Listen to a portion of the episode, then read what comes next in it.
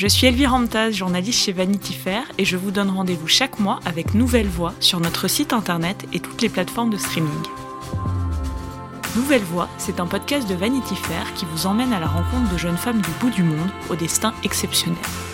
Des héroïnes du quotidien, vivant dans des pays en développement où elles ont décidé de concrètement changer la donne dans des domaines comme l'égalité des genres, la paix, l'éducation ou l'écologie. Cet épisode vous est présenté par Margot Ben. C'est parti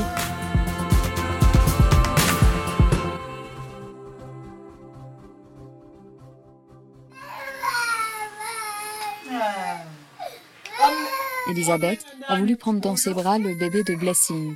Elle l'a cajolé, couvé un moment de ses grands yeux noirs, de son sourire qui révèle des dents du bonheur. Mais le bébé s'est mis à pleurer. Pire, il se mit à crier, à se débattre. Vite, elle doit le rendre à sa mère. Cette dernière laisse échapper un regard furtif vers Elisabeth, un regard un peu réprobateur, un peu méfiant. Je ne sais pas si Elisabeth l'a vu, mais elle paraît troublée et regarde par terre, comme si elle avait honte, comme si elle s'excusait. Cette scène, qui a duré quelques secondes et peut paraître anodine, ne l'est pas du tout. D'ailleurs, le malaise est si palpable que pendant quelques secondes, personne ne dit rien, et je me retrouve, moi aussi, à regarder, gênée, mes chaussures souillées par la boue. Nous sommes en pleine saison des pluies et les chemins qui zèbrent les collines de Doha, petit district agricole du centre du Malawi, sont comme liquéfiés par les trompes d'eau qui s'y déversent au moins trois ou quatre fois par jour. Il y a deux ans, des voisines ont accusé Elisabeth d'avoir enseigné la sorcellerie à leurs enfants, le pire stigmate social ici, dans ce petit pays d'Afrique australe. Le village entier avait voulu la brûler vive, et la jeune femme n'a été sauvée que par l'arrivée de la police. Mais les ne s'oublient pas. Être accusé de sorcellerie, et qui plus est d'avoir tenté d'endoctriner des enfants, c'est une étiquette qu'on porte ensuite toute sa vie.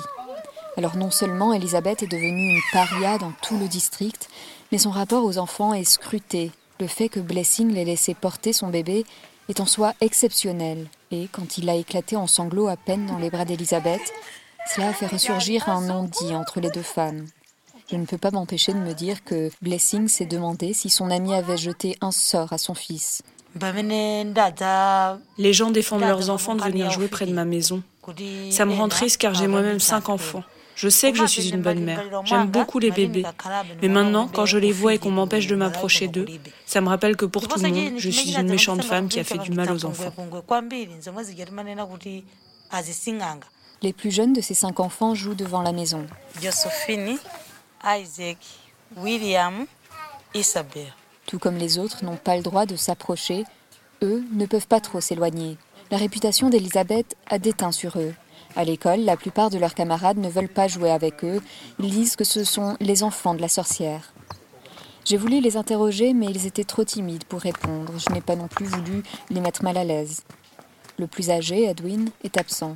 Il avait 15 ans quand il a vu ses voisins et ses amis parader sa mère à travers le district, l'insultant et la moquant.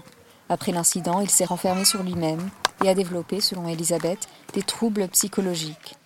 Et puis, à 16 ans, il est parti de la maison. Aujourd'hui, il vit loin et ne rentre que rarement. Blessing se tient à l'écart. Il ne faut pas qu'elle soit vue trop longtemps auprès d'Elisabeth. Elles sont amies, mais il ne faut pas que ça se sache. La jeune femme croit en la sorcellerie. Il y a dix ans, elle a même été à la tête d'une autre foule qui lyncha une grand-mère d'un village voisin. Une histoire très similaire à celle d'Elisabeth. Je n'avais pas le choix. Quand j'ai entendu dire que la vieille dame enseignait des sortilèges aux enfants, je me suis dit, et si elle pervertissait aussi les miens Je n'avais aucune preuve de son innocence. Alors j'ai agi pour protéger ma famille. Elisabeth observe son amie du coin de l'œil. Je me demande ce qu'elle pense. Quel type d'amitié peut lier une femme qui a tout perdu et qui a failli mourir après avoir été accusée de sorcellerie et une autre qui a fait subir le même sort à sa voisine? Peut-être que quelque chose m'échappe. Je n'habite pas au Malawi, je ne parle pas Chichewa. Peut-être que leur amitié n'est pas aussi évidente que j'ai pu le penser lorsque je les ai vus rire il y a quelques minutes à gorge déployée.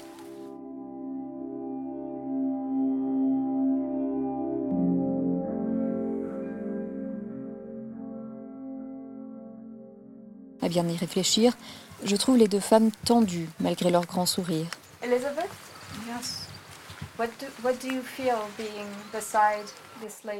Je demande à Elisabeth ce qu'elle ressent à l'idée d'être assise là, devant chez elle, avec une personne qui a fait subir à une autre femme la même violence et le même traumatisme dont elle-même peine à se remettre.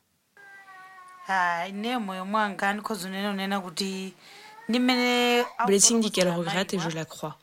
En fait, je pense que c'est un problème d'éducation. De nombreuses personnes ici au Malawi, surtout les femmes, arrêtent l'école avant la fin du lycée pour se marier. Moi, j'ai attendu un peu pour me marier. J'ai étudié jusqu'en terminale et je n'ai jamais cru aux sorcières. Cela fait toute la différence. Pourtant, Blessing est aussi allée à l'école. Elle avoue même qu'un enseignant est intervenu spécialement pour parler des dangers des accusations de sorcellerie. Le problème, je pense, est qu'ici, comme partout, les croyances perdurent, envers et contre la logique, l'éducation, la modernité. Il existe bien une loi créée en 1911 par les Britanniques qui contrôlaient le pays, qui stipule que la sorcellerie n'est pas un crime. Mais les lynchages ne sont quasiment jamais punis.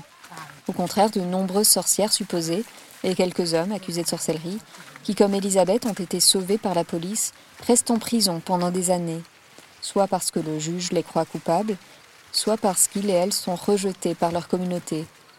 En effet, les accusés sont souvent des personnes âgées, et puisqu'il n'y a pas de maison de retraite ou d'EHPAD au Malawi, c'est à la famille qu'il revient de s'occuper d'eux. Mais si elles refusent, alors les personnes âgées n'ont nulle part où aller. La cellule devient un refuge, une manière d'héberger ces sorcières supposées. Heureusement, Elisabeth est jeune et elle a rapidement quitté le commissariat pour rejoindre son mari, Saidi, et leurs enfants. J'aime Elisabeth et je ne l'ai jamais cru coupable. En fait, je n'ai jamais cru en la sorcellerie et j'apprends à nos enfants à ne pas croire en ces choses-là. Je suis fière que mon épouse soit devenue une activiste. Je suis inquiet car je me dis que certains pourraient toujours lui vouloir du mal, mais c'est une femme forte. Elisabeth a souvent besoin de se retrouver seule. Alors, elle a l'habitude de s'enfoncer dans le dédale des champs de maïs et de colza qui recouvrent les collines s'étendant à perte de vue. Les femmes ici au Malawi ont beaucoup de problèmes. Beaucoup de petites filles sont mariées de force, parfois même avant d'entrer au collège. Nous sommes des cibles faciles. Accuser les femmes de sorcellerie, c'est juste une autre manière de les salir, de leur faire porter le chapeau pour tout un tas de choses. Ces problèmes, Elisabeth arrive à les oublier ici, invisible malgré sa robe écarlate dans les champs de colza. Elle se met à chanter une chanson, celle qu'elle aimait chanter quand elle allait à l'église avant qu'elle en soit bannie. Ambuye mumatikonda eya mumatikonda ambuye ifananu. Ambuye mumatisunga C'est une chanson qui parle de gratitude. Je suis heureuse d'être toujours en vie, heureuse d'avoir la force d'aller de village en village malgré la peur et les risques que j'encours. J'ai une famille, un mari formidable. Il y a des femmes qui ont bien moins que moi. Alors je prie pour elles et je chante la gratitude. Elle ferme les yeux, effleure des doigts les feuilles qui l'entourent et continue de chanter.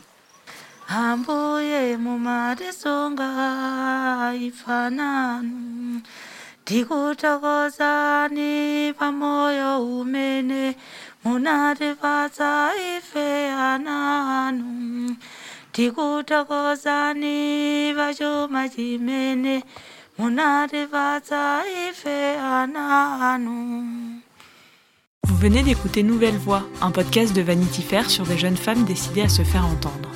Si vous avez aimé, n'hésitez pas à liker, partager ou encore commenter. Nous prendrons le temps de vous répondre. Vous pouvez aussi découvrir les histoires chaque mois dans l'édition papier ou le site internet de Vanity Fair. À bientôt!